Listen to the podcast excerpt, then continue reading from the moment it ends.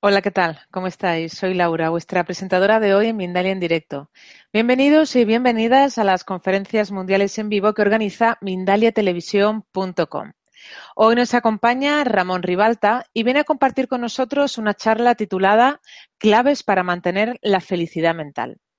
Ramón Ribalta es licenciado en Derecho, coach ejecutivo y formador en desarrollo personal, habilidades directivas y mindfulness. Forma parte del equipo de formadores en gestión del tiempo y control del estrés del Departamento de Educación de la Generalitat de Cataluña. Imparte cursos y seminarios para profesionales y directivos de empresas y organizaciones. Es coautor también del libro ¿Quién manda en tu vida? Antes de darle paso a nuestro invitado de hoy, a Ramón Ribalta, quisiera recordaros a todos que en mindaliatelevisión.com podéis ver de manera gratuita miles de conferencias, de entrevistas, de charlas o de reportajes sobre temas como, por ejemplo, la espiritualidad, la salud integrativa, el conocimiento, la evolución o el misterio. Continuamente estamos subiendo vídeos sobre estas temáticas. Decirte también, por otro lado, que Mindalia Televisión es un medio más de mindalia.com, la primera red social de ayuda a través del pensamiento positivo donde miles de personas están pidiendo ayuda o ayudando a través de su pensamiento positivo. Y ahora sí, le vamos a dar paso a nuestro invitado de hoy, a Ramón Ribalta, para que pueda darnos esas claves para mantener la felicidad mental. Hola, ¿qué tal? ¿Qué tal? Buenas tardes o tardes, noches. Y si estoy conectado con otras partes del mundo, pues bueno, la hora que sea. Un cordial saludo a, a todos los internautas la verdad es que es un auténtico placer eh, poder participar en esta serie de conferencias que ofrecéis en Mindalia. Y bueno, la verdad es que las posibilidades que nos da la tecnología en algunos aspectos es eh, impresionante. Entonces, pues bueno, voy a compartir algunas reflexiones de mi propia experiencia personal sobre este tema, que es realmente un tema, bueno, que todos nos atañe, ¿no? Porque en realidad eh, hay una búsqueda permanente ¿no? que todos tenemos de la, de la felicidad. La felicidad es, como casi la razón por la que existimos en realidad y buscamos permanentemente esa experiencia de felicidad. A veces lo que pasa es que quizás no tenemos del todo claro ¿no? exactamente qué es la felicidad, cómo podemos encontrar un tipo de felicidad que fuera más, más estable, más duradera, porque a veces es quizás tan difícil poder, poderla mantener, ya que es ese anhelo tan grande que tenemos, eh, cuesta, porque cuesta tanto. Bueno, pues un segundito. Eh, bienvenido en primer lugar.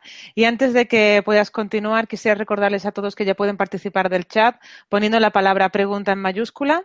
A continuación, el país desde donde nos están viendo. Y a continuación ya pueden formular la pregunta en cuestión que finalmente le haremos a nuestro invitado de hoy. Y ahora sí, ya te dejo ahí para que puedas darnos esas claves. Ramón, gracias. Muchas gracias, Laura. Pues como iba diciendo, eh, ha sido un tema tratado a lo largo de la historia por muchos filósofos, pensadores, cuál es la forma en que realmente podemos ser eh, más felices.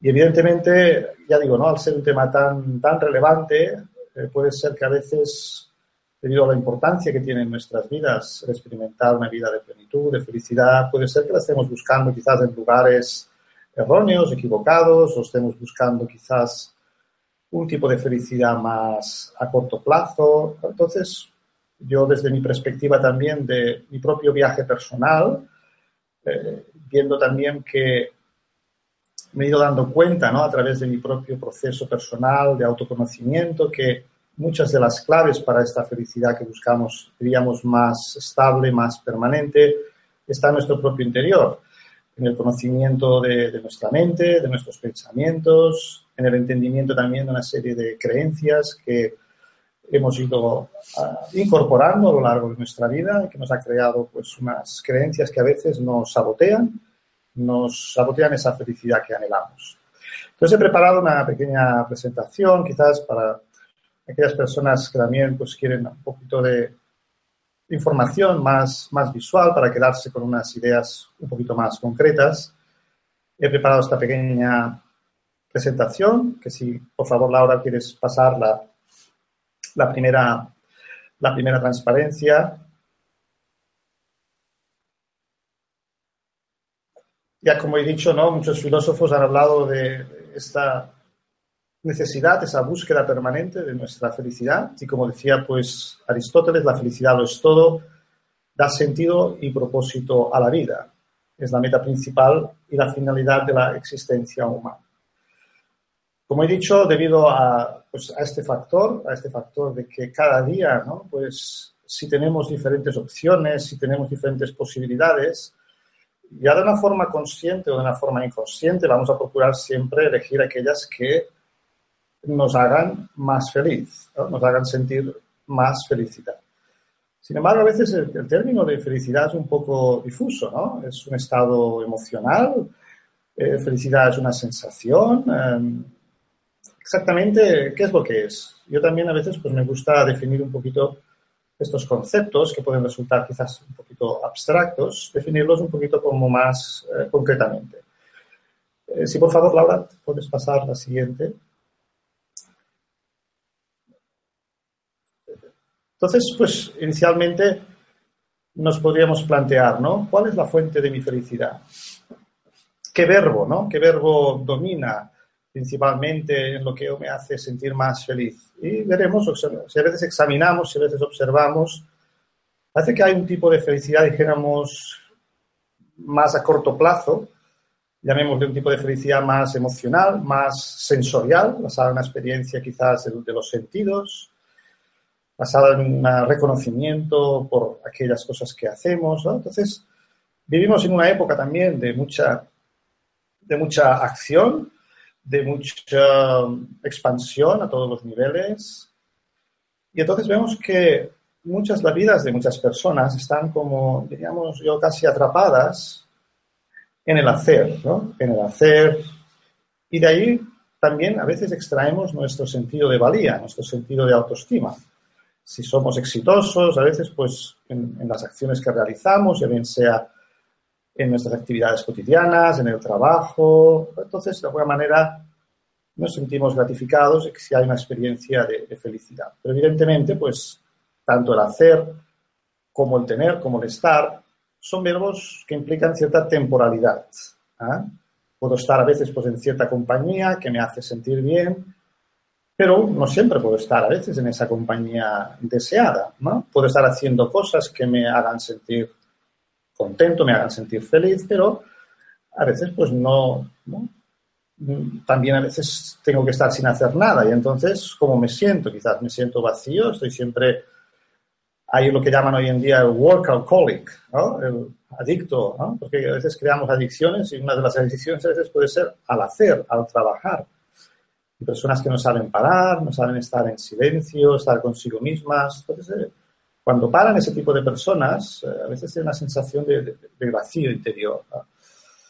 O en el tener, ¿no? A veces, pues el tener, el acumular, el, poseer, evidentemente también es una fuente como que nos da seguridad y una, una, seguridad que quizás también a veces puede ser un poco ficticia, pero que evidentemente muchas personas piensan que en el tener también está el bienestar. Pero luego ah, hay un tipo de felicidad, llamémosle, que no es tan quizás a corto plazo, que le llamaríamos un estado de ser. Evidentemente, cuando hablamos de ser, luego lo puedo desarrollar un poquito más, pero sería un estado interno de profundo bienestar que no depende de nada externo. ¿Mm? Una pregunta que yo así de entrada os haría, ¿no? Cuando de alguna manera estoy a veces sin hacer nada, sé también disfrutar de, de mi propia compañía.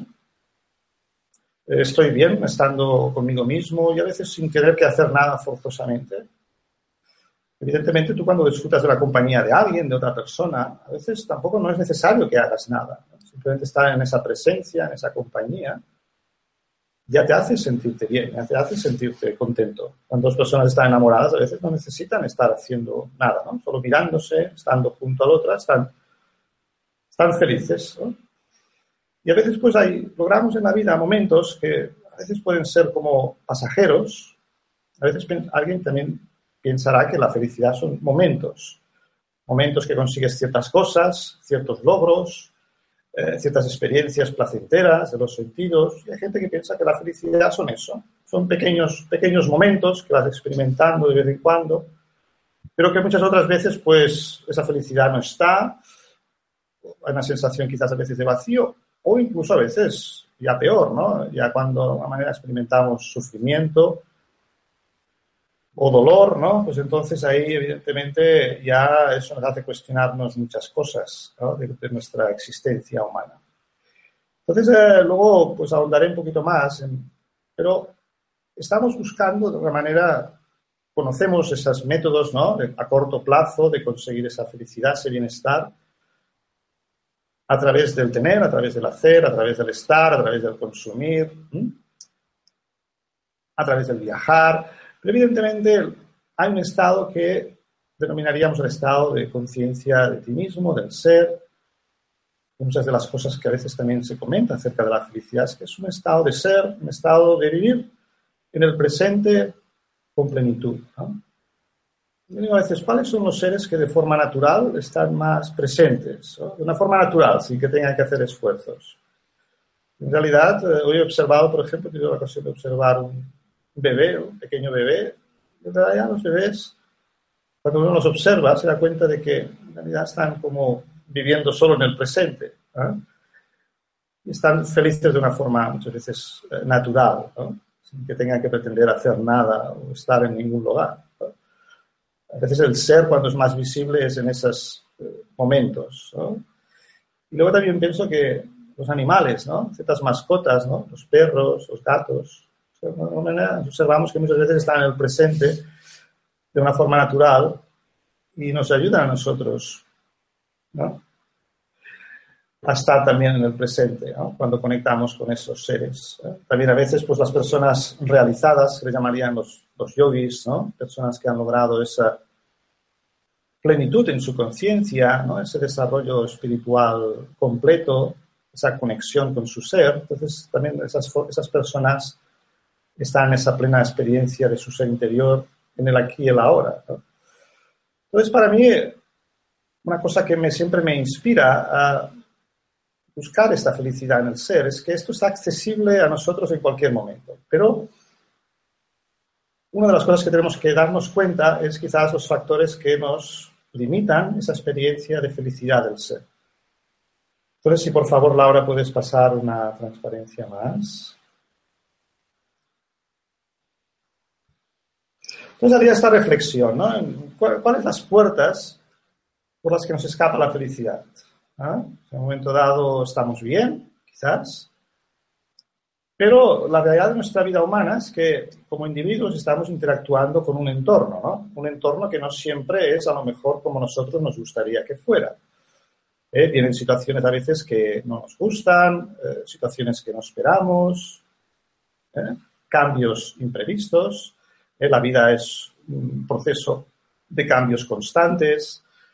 Y entonces a veces pues eso hace que un momento dado estemos bien, porque nuestro entorno está más o menos en armonía, en equilibrio, pero quizás en algún momento algo de nuestro entorno pues se desestabiliza, se desequilibra, cosa que puede suceder y sucede de hecho eh, muy frecuentemente, a veces de forma casi inesperada, porque muchas veces los cambios en nuestra vida vienen de forma inesperada y entonces a veces también pues por ahí se va nuestro, nuestro bienestar, nuestro equilibrio, nuestra felicidad. Entonces, pues yo mencionaría, ¿no? Como algunas actitudes eh, mentales, porque de alguna manera todo también hemos de entender que finalmente eh, lo acabamos experimentando en nuestra mente. Todos esos eventos, sucesos que suceden en nuestra vida, evidentemente hacemos una interpretación en nuestra mente de acuerdo a ello. Y de acuerdo al sentido, a la interpretación que le damos de las cosas que suceden en nuestra vida, eso nos puede crear pues un estado de, eh, estrés, de, ansiedad o de preocupación, ¿no? Entonces yo como puertas que he percibido a veces que, se puede escapar mi, felicidad, por ejemplo, y entender que la felicidad a veces también depende mucho de la actitud. Por ejemplo, la actitud del, victimismo, considerarme una víctima. ¿eh? Una víctima de los demás, una víctima de las circunstancias, eh, y evidentemente eso, si lo reflexionara eh, con profundidad, vería que de alguna manera a nivel mental yo estoy esperando muchas veces algo de las situaciones, de las personas. El victimismo también yo lo conectaría con otro aspecto, ¿no? que puede ser pues, una baja autoestima de la persona. Evidentemente, cuando una persona no se, no se valora, no se aprecia, no se reconoce a sí misma, no reconoce su valor, evidentemente será muy difícil, creo, que esa persona pueda tener una, una felicidad eh, que sea un poquito eh, sólida o, estable. Siempre será una felicidad que estará muy quizás necesitada de, del apoyo, del reconocimiento de otros, de la valoración de otros. Y aquí haría como un paréntesis importante que yo creo que al final la felicidad también es un estado que requiere que la persona se conozca muy bien a sí misma y aprenda a desarrollar pues un sentido de valía, un sentido de autorrespeto, en base a ese reconocimiento de mi identidad real, de mi yo verdadero y auténtico. Ahí también mencionaría que a veces pues podemos estar operando desde ese yo real, desde esa identidad más profunda de nuestro ser, pero muchas veces estamos operando en base a una identidad que podríamos llamar adquirida, un falso yo, que también a veces, pues, en términos de psicología, en términos del crecimiento personal, denominamos el, el ego, ¿no? Esa imagen mental que hemos ido construyendo a lo largo de nuestra, de nuestra vida y que de alguna manera eh, nos crea una serie de límites mentales que luego desarrollaré también, una serie de hábitos que creo que son hábitos que hacen a la persona también muy infeliz, ¿no? Menciono algunos así de entrada, como por ejemplo el criticar, el culpar, el quejarse, ¿no? Pues son, todos hábitos egoicos, ¿no? Que nacen cuando yo estoy operando más desde, desde el sello limitado, desde, desde el ego, ¿no? Entonces también eh, yo puedo observar desde qué yo estoy operando, desde qué conciencia estoy operando en función de, pues si me observo, ¿no? Eh, por ejemplo, estando juzgando constantemente, esto me gusta, no me gusta, esto está bien, esto está mal. O sea, el ego está permanentemente estableciendo juicios, eh, comparaciones y evidentemente pues mm, muchas veces las cosas quizás no son como a mí me gustaría que fueran, ¿no? Pero cuando opero desde, desde, desde, el ser, desde el yo real, una de las actitudes que uno desarrollaría, por ejemplo, es la aceptación las cosas no siempre son como a mí me gustaría que fueran, pero son como son. Entonces, la aceptación sale de una manera natural cuando uno opera desde, desde el ser interior. Cuando estoy en un estado de, de mayor paz, de mayor calma, de mayor bienestar, surge una aceptación natural, aunque sé que las cosas me gustaría que fueran de otra manera, sé que muchas veces no puedo controlar la mayor parte de cosas que suceden a mi alrededor. No puedo controlar personas, eventos, situaciones. Ese, ese otro tema también es muy importante, ¿no? La actitud controladora puede fácilmente hacerme perder mi felicidad. Y ahí tendría que saber discernir con mucha claridad qué puedo controlar en mi vida y qué no puedo controlar. Otra puerta que yo creo muy importante por la que se escapa la felicidad es el apego. El apego también es algo que deberíamos de entender en nuestras vidas porque creo que nos causa mucho sufrimiento, ya no solo eh, la pérdida de la felicidad, sino incluso la, experiencia del, sufrimiento. Sufrimiento también lo podríamos positivizar, ¿eh? podríamos sacarle una lectura de aprendizaje y observar que a veces el sufrimiento también tiene un papel en nuestras vidas como de pues eh, hacernos darnos cuenta quizás que estamos operando desde una conciencia equivocada, estamos de alguna manera apegados o identificados a ciertas cosas que eh, debemos aprender a saber soltar. Entonces, una de las formas que podría definir también el apego es un estado emocional de vinculación compulsiva con un objeto o persona con la creencia de que sin ese objeto, esa persona, no puedo ser feliz. ¿eh? O sea, como de alguna manera mi mente, cuando está influida por el apego a, como digo, esa vinculación emocional compulsiva a un objeto, a una persona, pues mi mente siempre muchas veces estará diciendo, pues yo no puedo vivir sin esta persona, no puedo ser feliz si esta persona no me ama, yo no puedo ser feliz si no tengo un trabajo.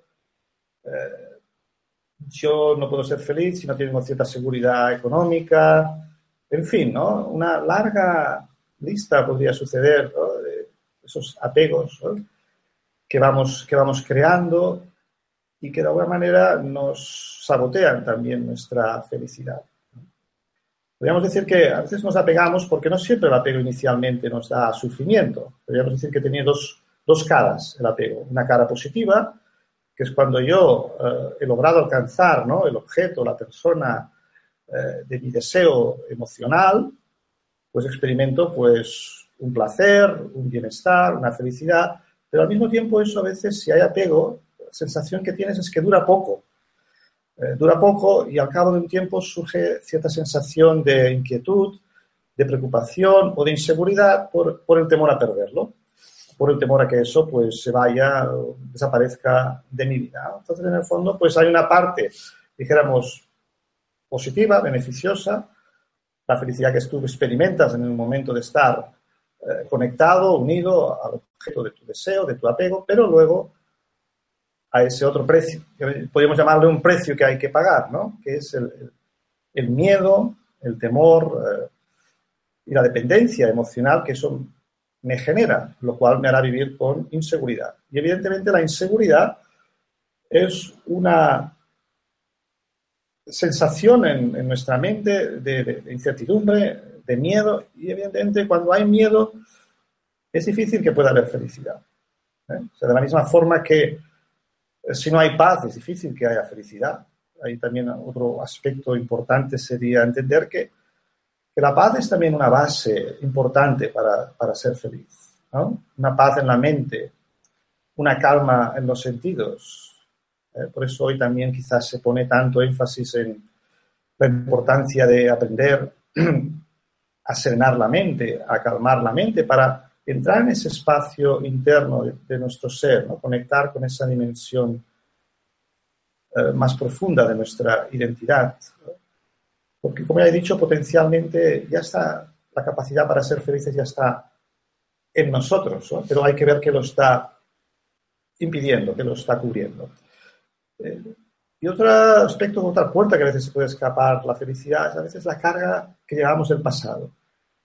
Una mochila, ¿no? A veces llevamos una vida, una mochila pesada de, experiencias, de rencores, de resentimientos, de pérdidas. Cada uno lleva su, propia mochila en su vida. Y evidentemente, si yo quiero ser más feliz, debo de aprender cómo puedo ir soltando a veces esa carga del pasado, entender que muchas veces el pasado, por mucho que le dé vueltas, no lo puedo cambiar. Eh, la, importancia también, yo aquí incluiría la importancia del, del poder perdonar, de perdonar, poder olvidar, pero para eso a veces necesitamos fortaleza, necesitamos, yo diría, poder en nuestra mente. La mente necesita ser fuerte para, para soltar el pasado, para, para olvidar. Y entonces ese sería otro, podríamos decir, otra posible puerta, ¿no? Otra importante a veces pues son las expectativas, que va conectada un poco también, todos estos aspectos que he mencionado van, de esta manera conectados por ejemplo, las expectativas, pues también, expectativas, yo diría, excesivas, ¿no? Siempre hay expectativas en la vida, ¿no? Siempre esperamos eh, ciertas cosas, a veces, pues, de, los demás, sobre todo en nuestras relaciones interpersonales, pero a veces, pues, unas expectativas excesivas, unas demandas excesivas, nos puede llevar fácilmente a la decepción o a la frustración, ¿no? Y evidentemente las expectativas excesivas, eh, extremas, vienen también, en cierta manera, por cuando yo me he vuelto muy dependiente eh, a nivel emocional, ¿no? De nuevo lo conectaría con el tema que ya he mencionado, del, del apego, ¿no? de la inseguridad. Evidentemente, al final también una cosa que nos hemos dar cuenta de que cada uno de nosotros está en un viaje individual en la vida. Nos asociamos temporalmente con con lugares, con personas, con objetos, ¿no? Pero una de las enseñanzas espirituales, de nuestros caminos espirituales, es también entender que al final uno el camino lo, lo, hace solo, ¿no? La necesidad para ello de, de que tú desarrolles tus recursos internos, ¿no? Aprender a disfrutar del viaje, ¿no? Como cuando uno está en un viaje, podríamos usar la metáfora de que la vida es también como un viaje. ¿eh? Por ejemplo, cuando uno va de viaje, de, turista, parece que disfruta de todo, ¿no? Eh, disfruta de todos los momentos, ¿eh? parece que todos los momentos viven el presente, pero ¿por qué? Si uno lo va a reflexionar cuando estamos a lo mejor de viaje, cuando vamos de vacaciones, estamos quizás más felices. Si uno lo observa muchas veces es porque eh, estamos más desapegados, estamos como de manera entendido que entender que, entender que estamos en un viaje, no desarrollamos posesividad por ningún lugar. Sabemos que somos como eh, depositarios temporales, ¿no? Si vamos a una casa eh, en el campo, la montaña que no es nuestra, que nos han dejado, bueno, vamos a un hotel o vamos a un lugar, estamos allí como temporalmente, estamos como de paso y entonces eso nos hace como conectarnos más con el presente. ¿eh? A veces cuando vivimos en el mundo, pues, nuestras vidas cotidianas, más de nuestros apegos, eh, el, yo y el mío, yo, yo, soy esto, yo soy lo otro, esto es mío. Y entonces eso ya nos crea como una especie de red, ¿no? Una red que nos atrapa y que nos impide disfrutar a veces de, de lo que estamos teniendo. Nos hace estar más preocupados por perder lo que tenemos que por disfrutar de lo que tenemos. Eh, si por favor puedes pasar una transparencia más. Hay una definición, eh, no, has pasado, eh, hay una antes de esta, a. No, no, la, siguiente, de acuerdo, la siguiente, sí, esta. Una definición que me gusta, un poquito resume varias cosas de las que he dicho, ¿no? Esta, esta, felicidad de la que hemos mencionado como un estado de ser, que evidentemente es algo que también hay que cultivar, porque esta felicidad a veces no, no es tan fácil de adquirir como aquella que es más a corto plazo, los placeres a veces más sensoriales, y esta que es una felicidad que hay que cultivar, eh, pues aquello que diríamos cultivar tu vida interior. Y es algo que a veces no se nos ha enseñado esto. Tenemos que aprender como adultos, por lo cual implica a veces eso una mayor dificultad. El cultivo de la interioridad, que necesita a veces de cierta introspección, de cierto silencio, para llegar a esta, yo diría, esta realización, a esta, a esta experiencia, porque esto es una experiencia, ¿no? La satisfacción del ser, cuando conozco mi verdadero valor intrínseco, mi belleza interior, yo añadiría, y no necesito nada de los demás. A ver, hay que entender esto, no necesito nada de los demás, necesito que estén ahí para que pueda compartir mi felicidad, por decirlo de una manera, pero no necesito que me den nada para completarme, ¿eh? entenderlo en este sentido. La auténtica felicidad no está condicionada ni depende de ninguna otra persona, hecho o situación. ¿vale?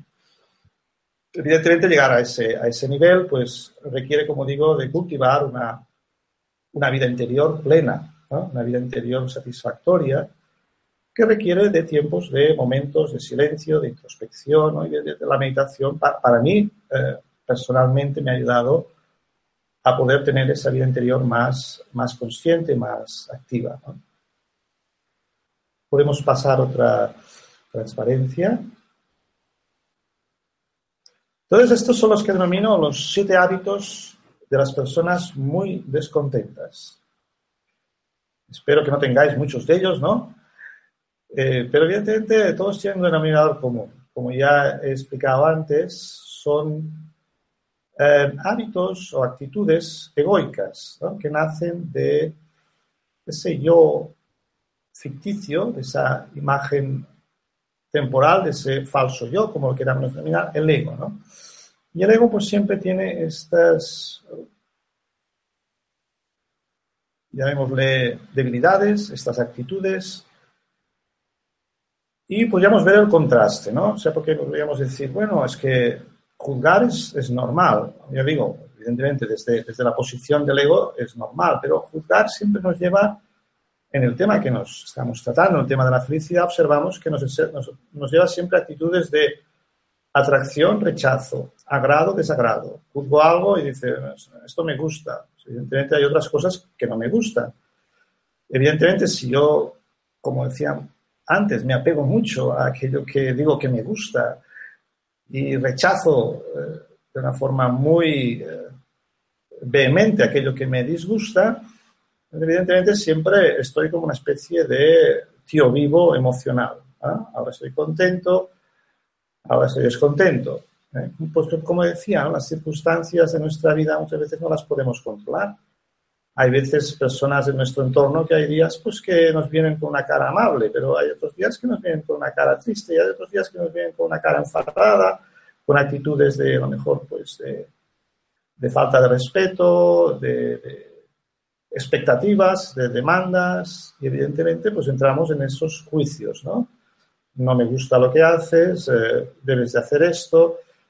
¿eh? Entramos sutilmente en otro de los hábitos que veis al final, como es el, de controlar, por ejemplo. pues, y evidentemente la actitud controladora volveríamos a conectarla con otro tema que he hablado antes, ¿no? Pues evidentemente cuanto más excesivo a veces o fuerte es mi apego, más intenso es eh, la actitud de, control, ¿no? de, posesividad. Y eso a la vez también, pues a veces nos hace como infelices, porque es complicado poder controlar a otros, es, muy complicado o, casi, por decir de una manera, imposible, ¿no? controlar las circunstancias. Por eso yo aquí diría, bueno, operando desde, desde el ser, desde ese estado de conciencia del ser interior, o sea, ¿cuáles serían los comportamientos? Como en qué, se, en qué se transformaría, por ejemplo, el juzgar. ¿no?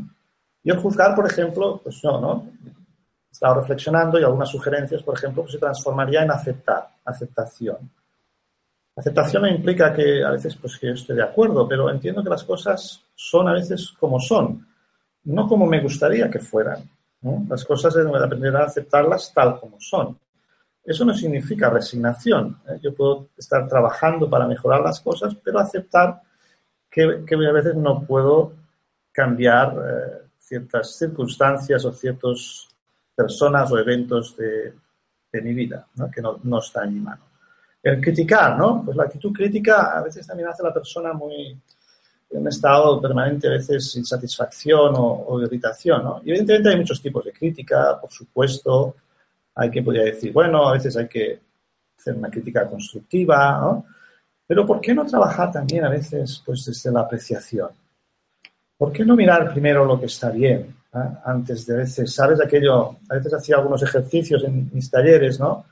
que ponía una, una, pizarra blanca y ponía un punto negro, ¿no? Y a veces, pues así, en plan un poco de trampa, ¿no? Decía, bueno, ¿y qué veis aquí, no? Y el punto negro, ¿no?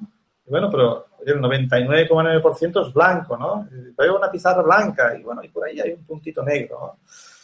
Y entonces a veces pues nos pasa esto, ¿no? O sea, la actitud del ego, la actitud egoica, esa actitud que una persona, por ejemplo, hace 10 cosas bien, y hace una mal, ¿no? Entonces ya estamos ahí machacándola porque ha hecho una mal, oye, también, pero ha hecho muchas cosas bien, ¿no? Entonces, la actitud de apreciar también, ¿no? De, apreciar, de valorar. Evidentemente, es una, es una actitud que ayuda mucho a, a tener unas relaciones más satisfactorias. Y luego podemos evidentemente apreciar y luego puntualizar cosas que se pueden hacer mejor. ¿eh? Pero evidentemente siempre primero señalar algo bueno, ¿eh? siempre señalar algo positivo. No entrar en una actitud reactiva, así, compulsiva. una actitud, de alguna manera, de reflexión, de respuesta. ¿vale? Hay incluso propuestas que hace la gente, ¿no? Así no rechazar inmediato, no, criticar, esto, esto, está así, mal, tal. Primero decir, hombre, pues mira, aprecio este aspecto ¿no? de tu propuesta, pero bueno, quizás no es el momento, tenemos que estudiarlo, tenemos que evaluarlo, en fin sea, pues una actitud como más amable y que de alguna manera eh, nos ayudará a que podamos trabajar mejor con las otras personas y cooperar mejor. Bueno, mm, aportaría, por ejemplo, quejarse. Pues bueno, quejarse es muy fácil. La actitud más, de alguna manera, desde una conciencia más del ser, sería aportar soluciones. Bueno, cuando hay una situación, también es mi elección, ¿no? ¿Qué decido ser? decido ser parte del problema o parte de la solución. También es eso, es una decisión que si una persona es más consciente y tiene pues, la libertad de elegir ¿no? dónde me decido posicionar. El culpar, pues evidentemente culpar también es a veces eh, eludir quizás cierta responsabilidad personal. Culpamos a otros quizás pues porque lo que nos pasa o cómo nos sentimos. Pero la realidad también es que cada uno también es creador de su propia vida. Entonces ahí yo sustituyo muchas veces lo que digo la culpa por la responsabilidad. Toma la responsabilidad personal de mi vida, de mis pensamientos, de mis sentimientos.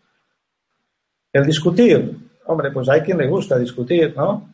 Eh, pero bueno, yo creo que también el expresarse, yo diríamos, asertivamente, aprender a escuchar los puntos de vista de otros, tener respeto, sería también comportamientos desde el ser. El competir, pues evidentemente está muy claro, ¿no? Eh, las actitudes competitivas no quiere decir que puntualmente pueda yo ir a competir pues jugando un partido de tenis, ¿no? Intentar ganar.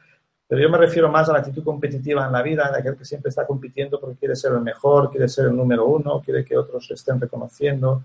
Eso también a veces genera mucha insatisfacción. Y evidentemente la competitividad extrema en todos los ámbitos de la vida pues lleva a una vida a veces que puede ser muy dura. Evidentemente el comportamiento opuesto a ese comportamiento egoico sería una actitud más cooperativa, más colaboradora. Y luego, evidentemente, el último del controlar, pues la actitud controladora, pues más un autocontrol personal, una mayor seguridad en mí mismo y el confiar. Entonces, pues veamos un poquito esta dualidad. Evidentemente, todos estos hábitos hacen a las personas, si están varios de ellos, a menudo estoy operando desde, desde ese programa, podríamos decir, del ego, pues evidentemente tendré una vida como muy... Eh, los momentos de felicidad pueden ser a veces muy temporales, muy escasos. Evidentemente todo esto son actitudes en el fondo mentales. Todos son, de manera, actitudes que suceden en nuestra mente y que pues hemos de tomar conciencia. A veces no tomamos conciencia quizás a nivel del pensamiento, pero cuando verbalizamos, eh, pues evidentemente es evidente que cuando uno lo verbaliza, el lenguaje nos delata pensamiento puede ser invisible, pero al final el lenguaje también eh, eh, delata un poquito pues, la actitud mental de la persona. Si por favor, Laura, puedes avanzar un poquito más, una transparencia más. Bueno, quería terminar esta, esta charla para que luego haya posibilidad pues, de que hagamos un poquito de, foro para que podáis hacer vuestras preguntas. La, la última reflexión que quería hacer es unos estudios recientes de una nueva rama de la psicología que se llama psicología positiva, que quizás alguno de vuestros eh, los oyentes habrá oído, habrá oído mencionar, porque tradicionalmente a veces la psicología clínica tradicional a veces pues, se ha enfocado en diferentes patologías que la persona puede tener, que pues está en problemas de cierta salud mental, problemas mentales, ¿no? Pues evidentemente hay toda una serie de patologías que la psicología clínica ha estudiado y evidentemente cuando una persona pues tiene ciertas disfuncionalidades, ¿no? A nivel emocional y mental, pues hay toda una serie de protocolos que pueden ayudar a la persona a sanar esos, esos problemas que evidentemente nos, nos hacen sufrir en la vida. Pero luego, pues, hay estudios que dijeron, bueno, ¿y por qué no pensamos también qué son los hábitos, eh, las actitudes, los comportamientos de las personas que son más felices. Entonces, este eh, autor que veis aquí en la pantalla, que se llama Martin Seligman, que es un poco como el padre de esta corriente de la psicología positiva, hizo pues una serie de estudios en la universidad que él trabajaba en Estados Unidos, eh, de qué es lo que realmente hacía a la gente más feliz. Y muchas veces, pues él eh, vio que lo que tradicionalmente se ha pensado que hace la gente feliz, ¿no? Pues, lo que sé, el dinero, la fama, el éxito, eh, en definitiva, pues, el trabajo, la realización profesional. Evidentemente, hasta cierto punto eran ciertos, pero descubrió también que muchas personas que se denominan felices, una felicidad, dijéramos, más duradera, más estable en el tiempo, más a largo plazo, eran personas que habían hecho cierto trabajo de autoconocimiento, que habían de alguna manera descubierto, en base a ese autoconocimiento de sí mismas, descubierto sus fortalezas internas. Como por ejemplo, pues puede ser, aquí pongo algunos ejemplos, la perseverancia, la, determinación, podrían ser también pues el coraje, la, eh, paciencia, la tolerancia, la compasión ¿eh? y determinadas virtudes, podríamos llamar virtudes como la, honestidad, la integridad, eh, el respeto. ¿eh? Pero no solo que habían descubierto y se habían hecho como más conscientes, ¿no? Porque a veces para ser feliz, a veces tú puedes tener tesoros de ellos, pero en un momento dado puedes olvidar de que los tienes, ¿no? uno puede esconder a veces tan bien en su casa algo que lo valora mucho que se olvida un día que lo tiene quizás lo vuelve a encontrar y dice, ostras, no me acordaba que tenía esto guardado y que lo había escondido tan bien, ¿no? Que, que no sabía ya, ya me había olvidado que lo tenía, ¿no? Pues de esta manera, de alguna manera, a veces yo creo que el autoconocimiento, el descubrir eh, estas fortalezas internas, el hacernos más conscientes de ellas, a veces también esto puede suceder. Uno siempre reconoce y valora estas cualidades de uno mismo, pero a veces recibimos feedback de otros, el feedback de otros, lo que nos hace a veces ser más conscientes de que tenemos estas cualidades, estas virtudes. Pero él decía que no solo que las habían descubierto, sino que las procuraban utilizar en beneficio de los demás, para, un bien superior, para un propósito superior. De todas maneras, este, este, autor, Martin Seligman, resumo, resumo un poquito porque nos queda poco tiempo, pero él habla de tres, tres niveles de felicidad en el ser humano, que también de alguna manera las he mencionado a lo largo de esta conferencia. Uno habla de la vida que llama la vida placentera, o sea, las personas que a veces, pues, por eso podemos caer en un hedonismo, ¿no? La búsqueda del placer. Pues, evidentemente, placer es más a nivel sensorial, ¿no? Pues, por ejemplo, pues una buena comida, eh, ver una buena película, en definitiva, disfrutar de una buena compañía, Todo eso llamaría la vida placentera, ¿no? Un buen vino, un concierto, ¿eh? Y eso evidentemente nos genera emociones placenteras, emociones positivas. Luego él habla de un segundo tipo de felicidad, que vamos conectado con esto que he explicado aquí en esta diapositiva, que le llama la buena vida. Es un estado de que cuando, por ejemplo, una persona está no solo consciente de estas cualidades internas, sino que las está usando y está en un estado que llaman de fluir. Otro, otro autor, tiene un nombre muy complicado que nunca sé mencionar, ¿no? un nombre polaco, ¿no? que hay un libro que se llama Fluir, que habla del estado de flujo, ¿no? una persona consigue conectar con su ser, con su esencia y, consigue expresar eso de una forma natural. Puede ser a través de diferentes manifestaciones, ¿no?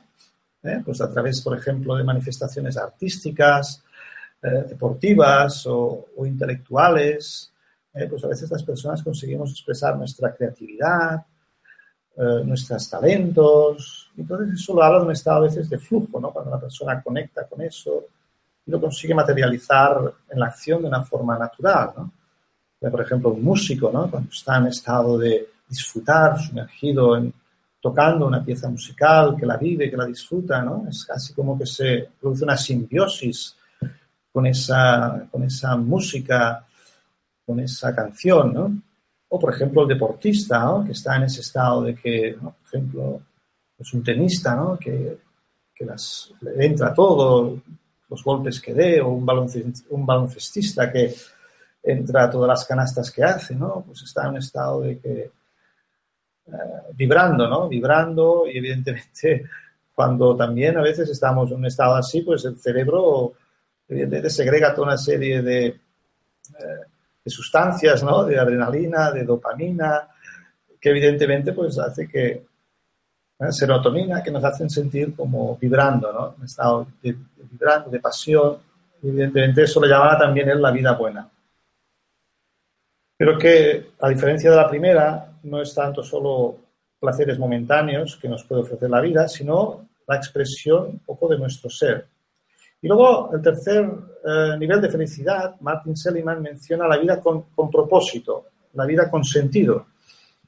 Cuando esos talentos que he descubierto, estas capacidades, los pongo pues, al servicio de una causa en la que creo, eh, los pongo al servicio, pues, por ejemplo, ¿no? un investigador que, tiene esa habilidad de investigar, por ejemplo, sobre la cura del cáncer, y él pues tiene una especial determinación, de paciencia, unas virtudes que le hacen ser como un investigador que está como muy comprometido. Compromiso sería otra de las características de, esta felicidad de la que habla Seligman. ¿eh? compromiso a ese propósito. Entonces, él, para él, pues, por ejemplo, el propósito de su investigación descubre que es para la cura del cáncer. Y entonces eso se convierte como el motor central de, su vida. ¿ah? O sea, siente que vive para eso, ¿no? Como por ejemplo, pues ha habido grandes líderes en la historia que en un momento dado, pues han descubierto un propósito determinado de su vida, como podría ser, no sé, la Madre Teresa de Jesús, como explica en su biografía, que en un momento dado ella descubrió que pues, el propósito de su vida era servir a las personas más necesitadas, a las personas que nadie quería, y a partir de ahí, ¿no? Ella dedicó toda su, su capacidad, todos sus talentos, todas sus capacidades a ese propósito y eso la, es muy satisfactorio, ¿no? Cuando una persona conecta con ese propósito esencial de su vida ¿eh? y consigue, de alguna manera, dar todo lo que tiene de sí misma para la consecución de ese propósito. Entonces yo resumiría, ¿no? Al final, pues, en este aspecto, ¿no? De dos pilares fundamentales, yo creo, de la, de la felicidad, esta felicidad, digamos, de una vida con sentido, de una vida con propósito, porque nosotros no solo somos solo animales que nos conformamos con, con comer, dormir, reproducirnos, ¿no? sino que necesitamos este ingrediente de saber para qué vivimos también. Bueno, al menos hablo particularmente para mí, ¿no? pero muchas personas necesitan vivir con un, un propósito, unos ideales en los que creer y unas causas a las que entregar su vida, y creo que todos los que nos dedicamos un poco pues, a este mundo, a veces de, la conciencia, de la espiritualidad, del desarrollo personal, estamos un poco pues, en esa línea, ¿no? Entonces, pero para ello también la importancia de conocerme bien, ¿no? La identidad, de dos pilares, sentido claro de identidad, quién soy, y sentido claro de propósito, para qué estoy aquí. Y una última transparencia, eh, si podrías pasar, por favor, Laura. Ya terminamos. Eh, ah, pasamos otra. La, última, no, la última. Eh, la última. Bueno, yo como conclusión de mi charla, de mi conferencia, diría que, bueno, esta felicidad mental de la que hablamos, que no sería solo mental, sino sería emocional y sería espiritual, requiere evidentemente de, dedicar un tiempo a, a profundizar en mí mismo, a conocimiento interior y por ello, como digo aquí, ¿no? pues en esta última transparencia, la necesidad de seguir cultivando nuestra vida interior, practicar atención a nosotros mismos a través de la introversión, la reflexión, la meditación, la contemplación, como lo queráis llamar. Y también eh, en la medida que yo desarrollo más esa conciencia de mis talentos, de mis cualidades, de mis especialidades, ponerlo al servicio de algo que realmente me conecte, algo que realmente me haga vibrar, entendiendo que al nivel de, la felicidad, a veces esas cosas que más anhelamos en la vida las experimentamos cuando nos entregamos a los demás, cuando damos.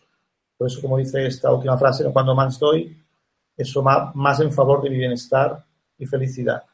Evidentemente, cuando sea más un dar incondicional, si ese dar está condicionado, entonces ahí puede ser también que surjan las expectativas, la decepción, en fin, pues ya sabéis. Bueno, yo aquí terminaría un poquito mi exposición em, y entonces pues daría paso a Laura si quiere moderar un poquito pues eh, si hay preguntas, he encantado de entrar a una un poquito en, en conversación con los internautas. ¿eh? Pues muchísimas gracias, Ramón, por toda la información que has compartido ahora mismo con nosotros. Antes de pasar a la primera pregunta, quisiera recordarles a todos que Mindalia es una ONG sin ánimo de lucro y tiene dos objetivos fundamentales. Ayudar a difundir el conocimiento humano e impulsar la solidaridad planetaria por todos los medios. Justo debajo del vídeo de esta conferencia, en la descripción escrita, podéis encontrar toda la información que necesitéis sobre Mindalia y Mindalia Televisión. ¿Para qué? Para suscribirte a nuestro canal de YouTube e informarte de nuevos directos o visualizar vídeos ya publicados. También para hacerte voluntario o voluntaria de Mindalia o para hacer una donación económica a la ONG Mindalia, si es así como lo deseas. Y ahora sí, Ramón, vamos a pasar a la primera pregunta. Pues bien, nos preguntan desde España, Diana dice, ¿podrías dar una clave o ejercicio que podamos realizar de manera diaria para no estar en el pasado ni en el futuro, sino en el presente? Bueno, evidentemente la mente tiene a veces este hábito de, como de entrar en la, en la extroversión con mucha facilidad. Ello nos lleva a una mente, a veces una mente muy, muy, dispersa. En India a veces se dice que la mente se la compara como un mono, un mono que está saltando constantemente como de rama en rama. Mono significa los pensamientos que saltan de un lado a otro. Entonces, pues, evidentemente, introducir una práctica regular de, de meditación yo puedo hablar un poquito por mi propia experiencia personal. Yo cada mañana, antes de empezar cualquier actividad eh, del día, eh, procuro pues levantarme y dedicar un tiempo pues al silencio, a la introspección, a, conectarme más internamente. Antes de conectarme a, la vida, al mundo, a los demás, he, aprendido a valorar mucho a veces el, el tiempo pues, de la mañana, que es un tiempo que realmente dedico para mí, ¿eh? Para ese, porque luego, evidentemente, todos no, no, no, vamos a llevar vidas de monjes, ¿no? Que podamos estar permanentemente en vida contemplativa. Todos, pues, son, muchos de vosotros, quizás las personas que tenéis vuestras obligaciones, trabajo, responsabilidades. Y evidentemente, pero hay que buscar ¿no? momentos. ¿no? Y entonces, eh, a veces mi consejo es empezar el día, que no tiene que ser porque mucho, mucho rato, mucho tiempo, pero así inicialmente, pues a lo mejor 15, 20 minutos diarios de, de práctica meditativa, de, silencio. Y a veces también a mí me ayuda mucho junto, combinar con esa práctica del, silencio que me conecta más con, con, esa esencia, con mi ser. También el, llenar a veces mi mente de ciertos pensamientos, llamémosle de calidad. O sea, la mente también necesita a diario pues que la nutramos, así como el cuerpo necesita nutrición y alimento y procuramos dárselo, la mente también necesita un, alimento, una nutrición, ¿eh? que podríamos decir que es en forma de, conocimiento. A veces pues hay, hay textos, hay lecturas eh, que nos dan como pautas, que nos dan ideas y que luego evidentemente las tienes que practicar, pero a veces yo siempre procuro temprano por la mañana tomar algo, algunas ideas o cuando hemos hablado ahora, por ejemplo, la conferencia de virtudes, eh, ¿qué virtud hoy creo que voy a necesitar más en el día que se me presenta? ¿Qué cualidades necesito más en mi... O sea, toma, esa toma de conciencia, darse cuenta es importante, por eso necesitamos esos momentos de, de silencio, de introspección y de meditación. Y luego durante el día yo lo que aconsejo a veces es lo que llamo la práctica del stop, o el full stop. Evidentemente, durante el día a veces no tenemos mucho tiempo, pero un consejo también a veces es hacer pequeñas pausas que oxigenen un poco la mente. Pero no solo pausas, evidentemente, físicas, sino también pausas mentales. Acostumbrar un poco que la mente debería de, funcionar bajo mis órdenes. La mente no debería ser como un elemento que va por su dirección. Y, y eso a veces lo comprobamos como cuando ya digo, estamos mentalmente muy dispersos o muy distraídos, estamos perdidos en el mundo de nuestros pensamientos y queremos hacer una pausa y la mente no para. Entonces, pues hay que crear el hábito, el hábito de, que la mente, yo le diga de vez en cuando, para y, bueno, al principio quizás no me obedecerá, pero bueno, todo es una cuestión de práctica, ¿no? Práctica y, un poco de perseverancia, porque ya digo, la mente ha creado también muy, muy malos hábitos y es un proceso de reeducación. Y al final del día a veces es también un proceso en el que uno tiene que hacer un poco de limpieza mental. Porque durante el día quieres que no acumulamos cosas, acumulamos a veces cierta negatividad, ¿no?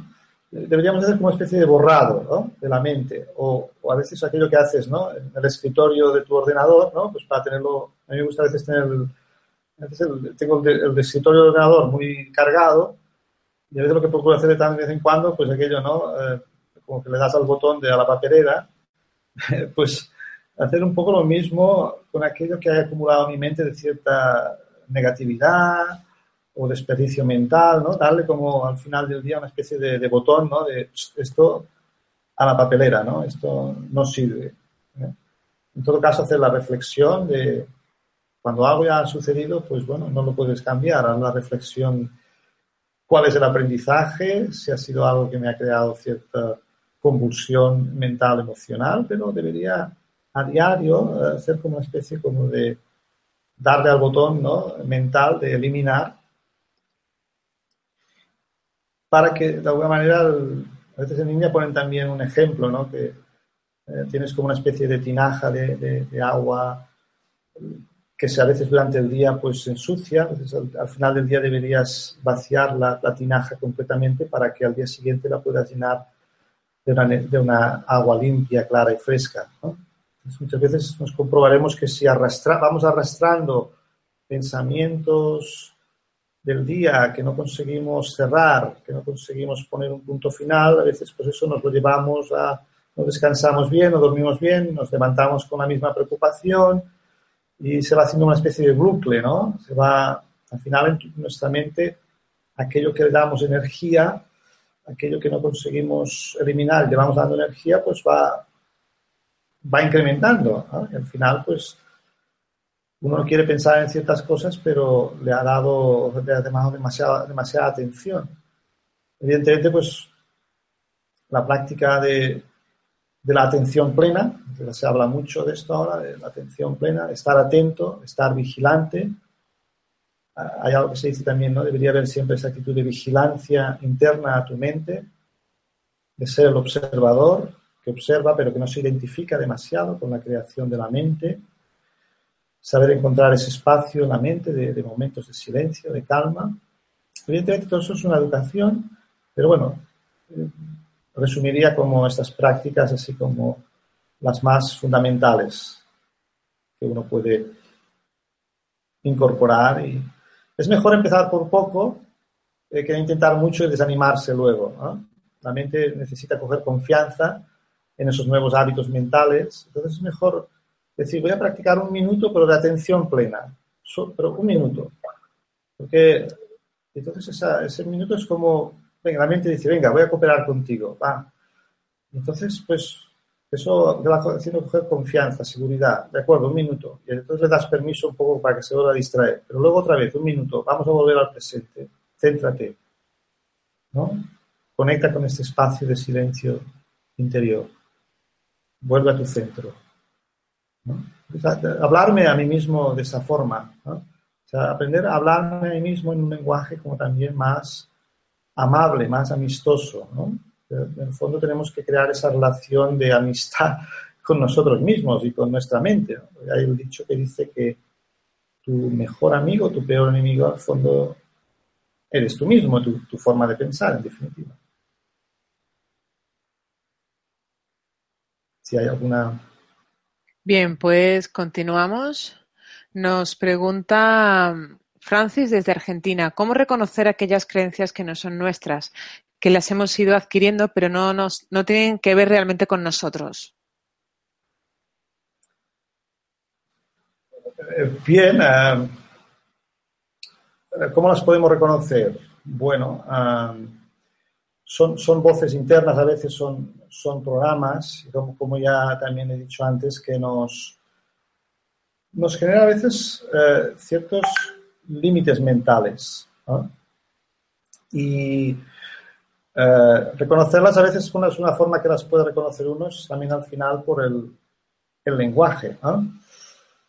Y sobre todo, pues, eh, por pensamientos, los pensamientos que, que, que yo genero ¿eh? Dice que a veces pues, me ayuda a dar cuenta de que pueden haber esas creencias que llamaríamos eh, limitantes. Entonces, básicamente a veces también podríamos resumir que hay tres, tipos de creencias a veces limitantes que actúan, como ya digo, ¿no? como voces internas, ¿no? que a veces pues, te sabotean y tú intentas algo, por ejemplo, y lo que sea, ahora esto que he propuesto, ¿no? por ejemplo, voy a meditar un ratito cada día, ¿no?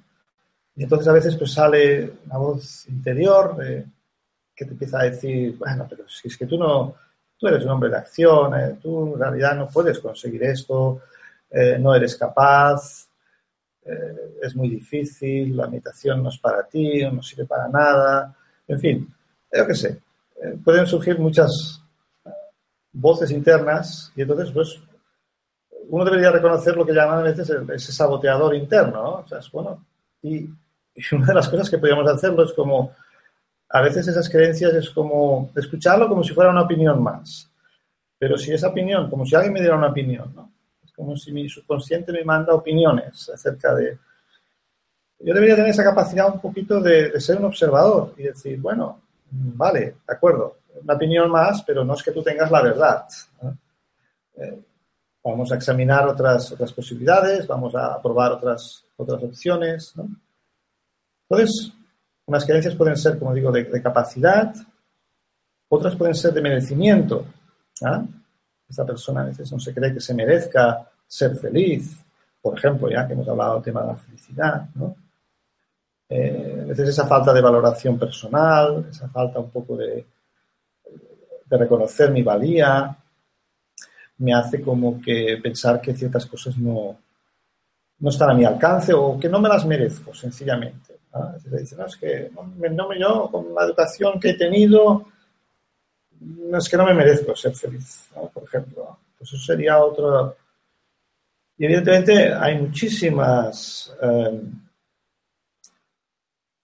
muchísimas creencias que tenemos que, bueno, ser observadores, ser, como investigadores eh, de nosotros mismos, ¿no? Sobre todo también cuando te planteas algo, a veces te planteas un objetivo y luego te das cuenta de que sí, en un momento dado te planteas un objetivo con mucha determinación, pero luego te das cuenta de que a la hora de poner la práctica, pues evidentemente pues, empiezas a poner excusas, empiezas a distraerte por otras cosas, en fin, ahí también son, pues, como digo, ¿no?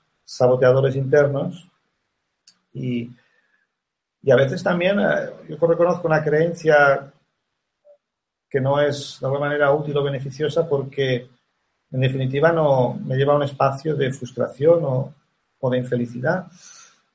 Y a veces, pues por ejemplo, ¿no? hay creencias en el ámbito pues, de la vida y hay también una reflexión que yo también os invitaría a hacer. A veces es yo para mí, si yo tuviera que decir qué es para mí la vida, ¿qué metáfora utilizaría, por ejemplo?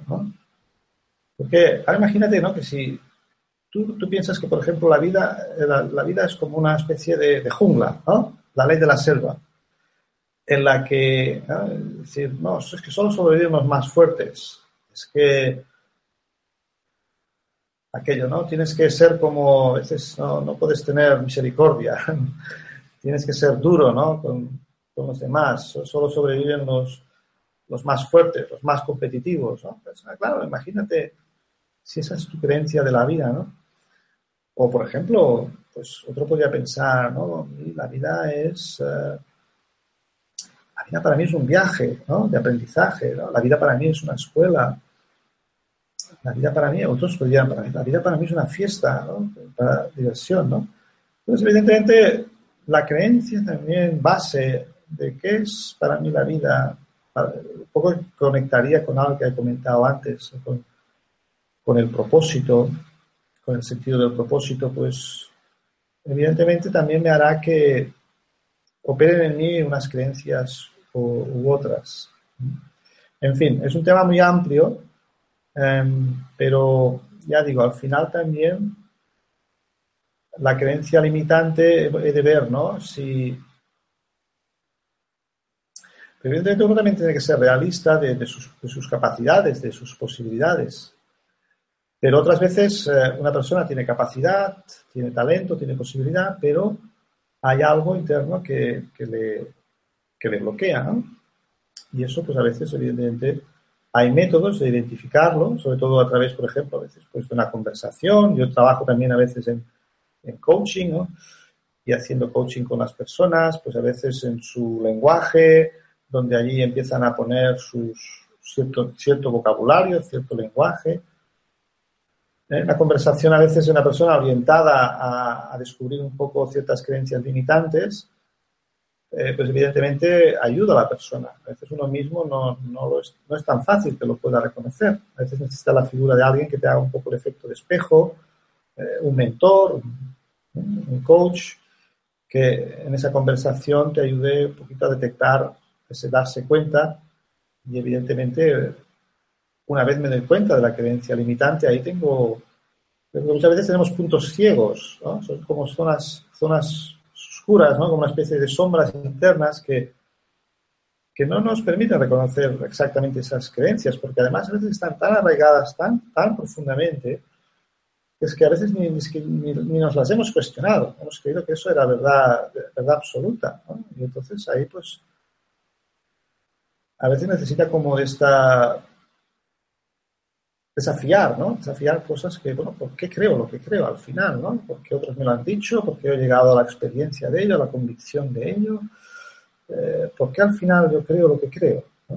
Y evidentemente ahí es un trabajo de, tiempo y, y, que requiere pues mucha capacidad de, de, introspección, de análisis de uno mismo y también mucha honestidad, y a veces coraje.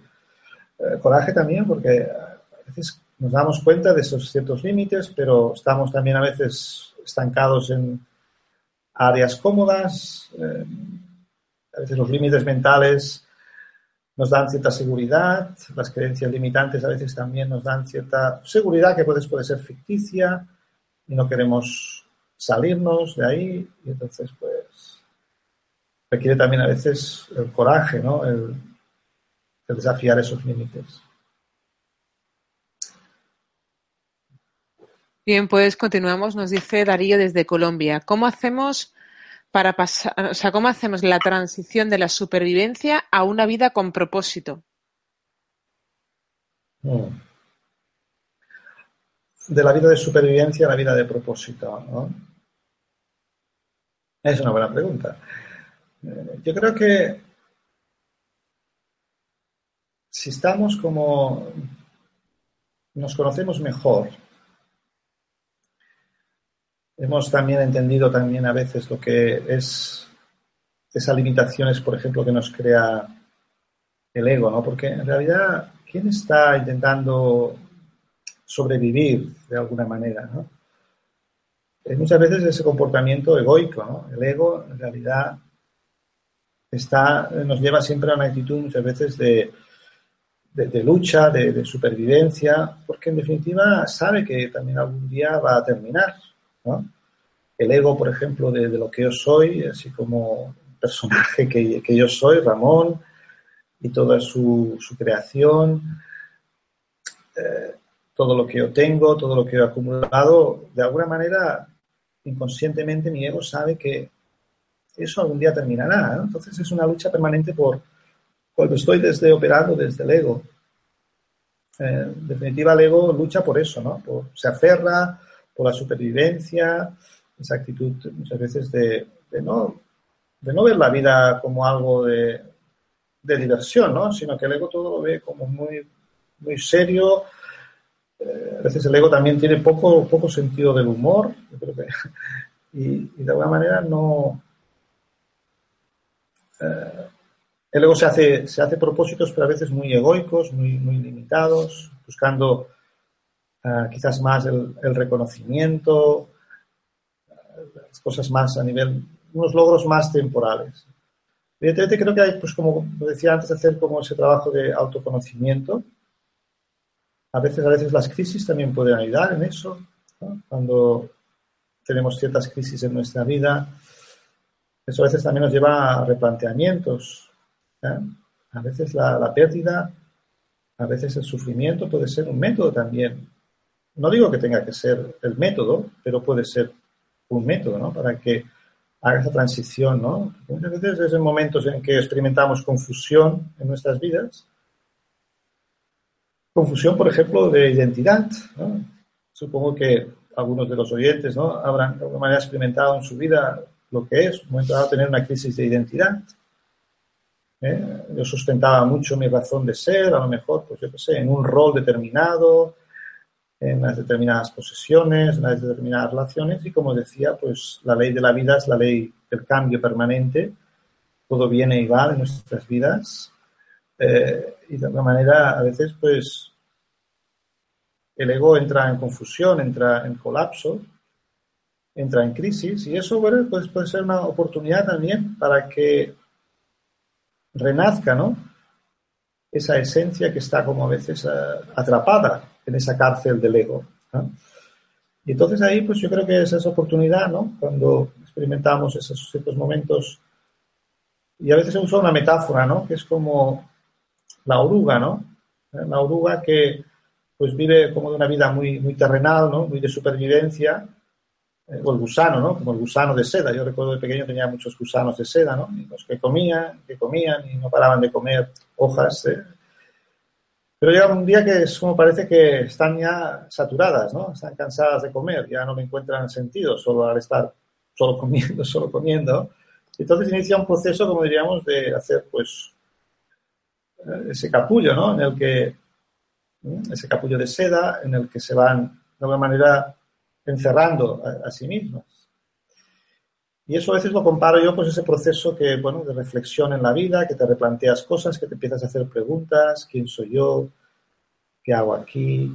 Ciertas preguntas que, que requieren a veces, pues, como tiempo y reflexión y interioridad, quietud. ¿Cuál es el sentido de, de mi existencia? ¿Para qué existo? ¿Hay algo más? En fin, eh, yo creo que a veces se despierta en esos momentos, a veces quizás de cada uno en un proceso diferente. Eh, no tiene por qué ser, ya digo, eh, solo el hecho de sufrimiento, pero hay momentos de... Pero hay, hay un momento de crisis a veces también, ¿no? Crisis como oportunidad, ¿no? no solo como pérdida. Las pérdidas nos traen oportunidades. Y entonces, pues dentro del capullo empiezo a, a saber quién soy, empiezo a profundizar en un sentido de identidad más, más profundo, conecto con esa esencia, con esas cualidades esenciales de mi ser, conecto con ese valor base, yo diría, ese valor base de lo que soy, que es permanente, que, que es eterno, y a partir de ahí yo creo que de forma natural, cuando mi sentido de identidad es más claro, el sentido de propósito se abrirá por sí mismo, ¿no? se abrirá como una nueva ventana que me hará, me permitirá ver con más claridad. Pero creo que es necesario, en primer lugar, hacer, antes de vivir esa vida con sentido, esa vida en el que pongo mi potencial o mi capacidad al servicio de una causa superior a mí, que trascienda mi propio ego. Creo que ah, primero debe haber habido cierta muerte de ese ego, ¿no? esa, esa muerte de ese ego.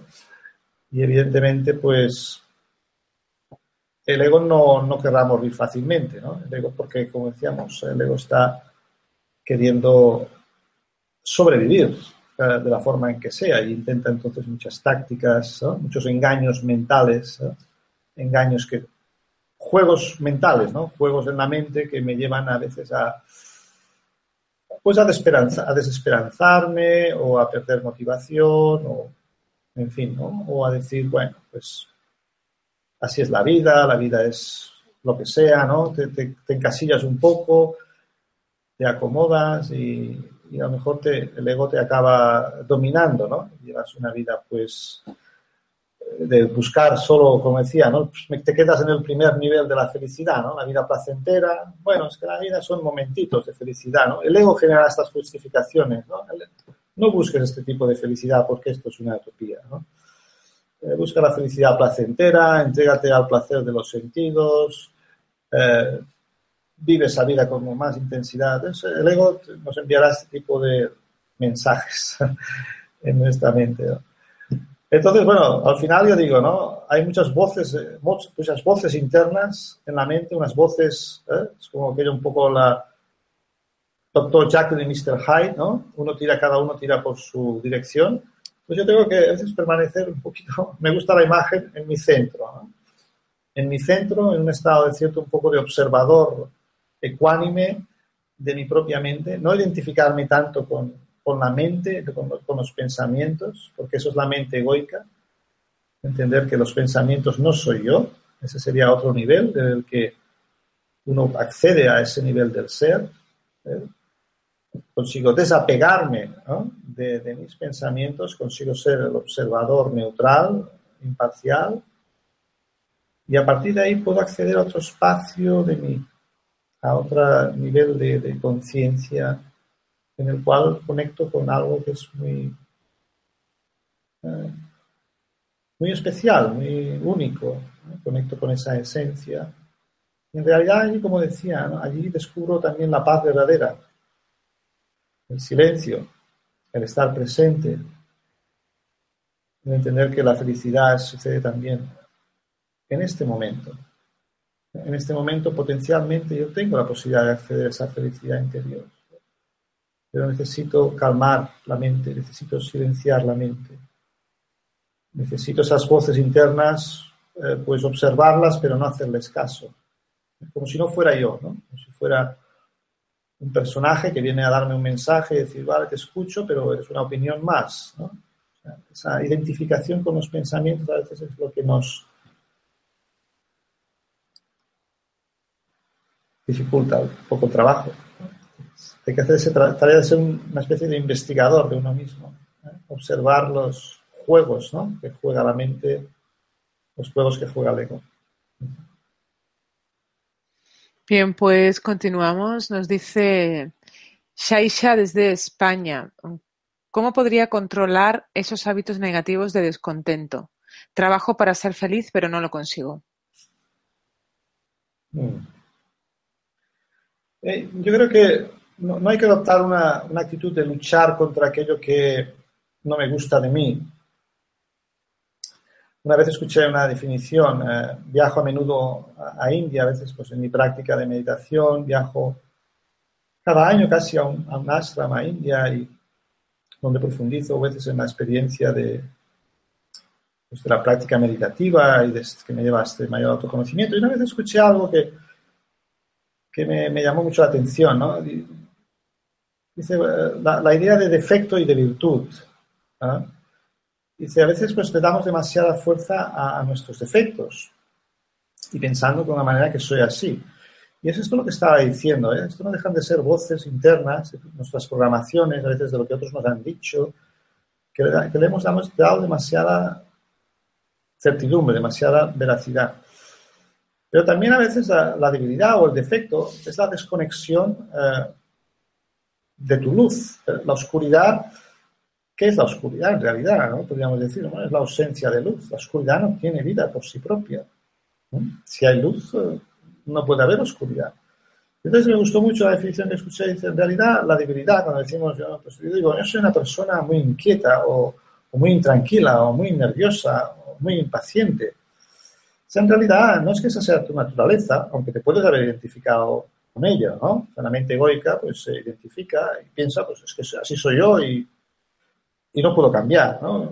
Entonces, pues, pues bueno, si tú lo crees, pues eso se convierte en tu realidad, no lo puedes cambiar. Pero si yo mantengo también cierta, cierta fe de que en realidad, quizás, bueno, yo puedo ¿por qué no puedo, por qué no puedo cambiar? Yo he experimentado en mi vida que hay cosas que pensaba que no podía cambiar en mí y he visto que las he podido ir cambiando. Hay cosas que hay habido que me han costado tiempo. He tenido que tener mucha paciencia también conmigo mismo y bueno, uno tiene que tener amor, amor y paciencia primero consigo mismo, ¿no? Para eh, ser como más... Eh, eh, paciente, ¿no? Para transformar ciertas debilidades, ¿no? Pero decía, en realidad, tu defecto, tu debilidad es ausencia de conectar con tu luz, con tu verdad, con la cualidad, con la virtud. Si yo evidentemente conectara, reconectara de nuevo con, mi paz interior y experimentara paz no como ausencia de, de conflicto o ausencia de guerra, ¿no? sino como paz, como un profundo sentimiento de bienestar y plenitud interior. Entonces, evidentemente toda impaciencia o toda intranquilidad se disiparía. Entonces yo pienso que hay que trabajar siempre como más en esa actitud de apreciación, ¿eh? valoración. Valorar también mis atributos, mis cualidades, mis virtudes, y trabajar en la virtud, trabajar en la cualidad. ¿Eh? No en lo que creo que me falta, sino en el aspecto positivo de mi personalidad que compensaría eso. Eso también se puede hacer de, diferentes formas. ¿eh? Se puede hacer, pues, tomando como algún modelo que para mí me inspire. A veces personas, hay personas que tienen unas cualidades desarrolladas que no tienen esfuerzo, no tienen que hacer esfuerzo para expresarlas, son de una forma natural, pues hay personas a veces que son cariñosas, que son amables, que son dulces, otras son de una serenidad natural, una calma. Tomar a veces esos modelos, esas referencias, ¿eh? y no, no copiarlos en el sentido de intentar ser como ellos, pero, pero copiar su cualidad, tomar su cualidad y hacerla mía. Es una forma también que he aprendido a veces, pues que eh, observar a otros aquello que me atrae más, a lo mejor puedo decir, ¿no? Lo que me atrae más de otros, quizás es porque yo no lo tengo, pero en realidad lo tengo. Por eso si, si me atrae es porque lo tengo. Entonces, de alguna manera, al verlo en otros, también me ayuda a desarrollarlo en mí. Y evidentemente, pues, hacerme ese propósito a veces de la cualidad que puede compensar ese defecto, ¿cuál sería? Hacerme esa pregunta, ¿no? no sé, soy una persona que me pongo a veces fácilmente... Decía que a veces hay que hacer ese análisis, ¿no? Soy una persona que me vuelvo muy irritable o descontenta. Examinar un poco eso que he comentado antes. Eh, tengo el hábito de juzgar, ¿no? Evidentemente, si, tengo un hábito de que juzgo mucho y que eso me genera ese descontentamiento, pues evidentemente, como decía, ¿no? La propuesta, una propuesta que hacía es trabaja la aceptación, aprende a aceptar los otros tal cual son. Eh, si hay algo que pues tengo la actitud de ser un poco de, quejarme, ¿ah? bueno, ¿y por qué no procuro también hacer alguna aportación en vez de solo quejarme? Procuro ser un poco más constructivo. Evidentemente, con esto a veces ya digo, ¿eh? hay hábitos muy arraigados y tienes que ser un poco paciente. ¿eh? Pero a la vez eh, perseverante, no, no, limitarte en el sentido, no, yo soy así y creo que no puedo cambiar. Yo creo que tenemos un inmenso potencial como seres humanos cuando vamos también conectando de nuevo con nuestra dimensión espiritual, cuando vamos desarrollando nuestra inteligencia espiritual. Yo creo que nos damos cuenta de que estamos viviendo a veces un poquito una especie de sueño, eh, de ignorancia de nosotros mismos. Y yo creo que al final muchos problemas vienen de eso, ¿no? Que no me reconozco a mí mismo, que no sé bien quién soy. Y bueno, no es algo que a veces sea inmediato, eso yo digo es un trabajo de toda la vida, pero un trabajo placentero, agradable, que te, que te aporta muchas satisfacciones. Y que, y que ves cambios visibles. Y otros también los ven y los reconocen. Y eso es muy satisfactorio. Bueno, pues vamos a lanzar ya la última pregunta. Dice Tere desde España, ¿cómo evitar que las expectativas de otros nos influyan? Las expectativas de otros. ¿eh? Eh, bueno, una de las cosas que yo creo que debería entender es que yo no puedo satisfacer muchas veces las expectativas de otros. Quizás eh, eliminar un poco esa, esa creencia. Yo, puedo intentar hacerlo mejor, ¿no? Para, para que otros, pues, estén bien conmigo, estén contentos, pero quizás también habría que liberarse un poquito de ese deseo de, eh, de que los otros nos, nos reconozcan o, o, agradar a otros o habría que aumentar un poco más la, seguridad en sí mismo en la persona. Yo no tengo que hacer siempre algo que complazca a los demás, en detrimento a veces de lo que puede ser lo, correcto o lo, justo. No puedo sacrificar mis valores solo para satisfacer las expectativas de los demás. Entonces tengo que ser también un poco coherente conmigo mismo, ¿no? Tener claro lo que quiero, lo que quiero realmente, eh, ser consecuente con eso y bueno, entender que eh, es casi imposible a veces satisfacer expectativas eh, de los demás. Entonces yo que tengo que procurar ser muy fiel a mí mismo, en definitiva creo, ¿no? Tengo que ser muy, muy coherente, muy consecuente con lo que pienso, con lo que digo, con lo que hago.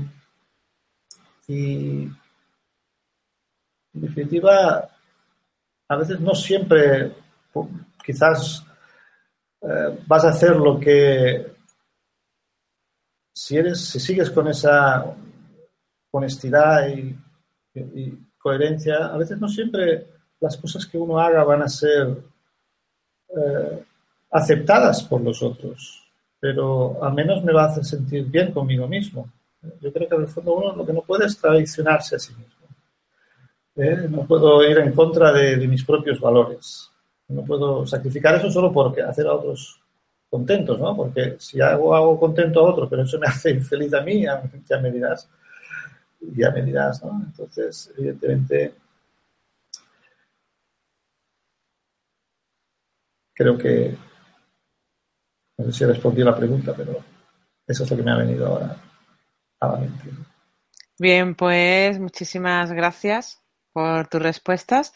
Han sido muchas las personas que se han unido desde muchos lugares, como por ejemplo España, Argentina, Chile, Portugal, México, Estados Unidos. Gracias a todos por estar ahí, por acompañarnos una vez más, porque vuestra participación es muy importante.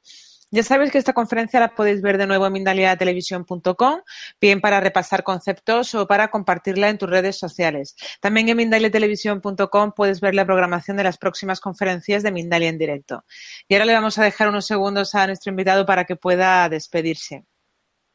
Bueno, la verdad que ha sido muy estimulante. Eh, es mi primera experiencia de este tipo de conferencias en directo, aunque he hecho otras grabadas por Mindalia, pero ha sido eh, la oportunidad también pues, interactuar con, con, todos los participantes de esta conferencia. Ha sido muy estimulante eh, las preguntas para, para mí mismo y, agradecer pues, vuestra participación y vuestro interés y sobre todo también a Mindalia por esta labor eh, formidable que está realizando de una manera pues también muy generosa y muy, altruista.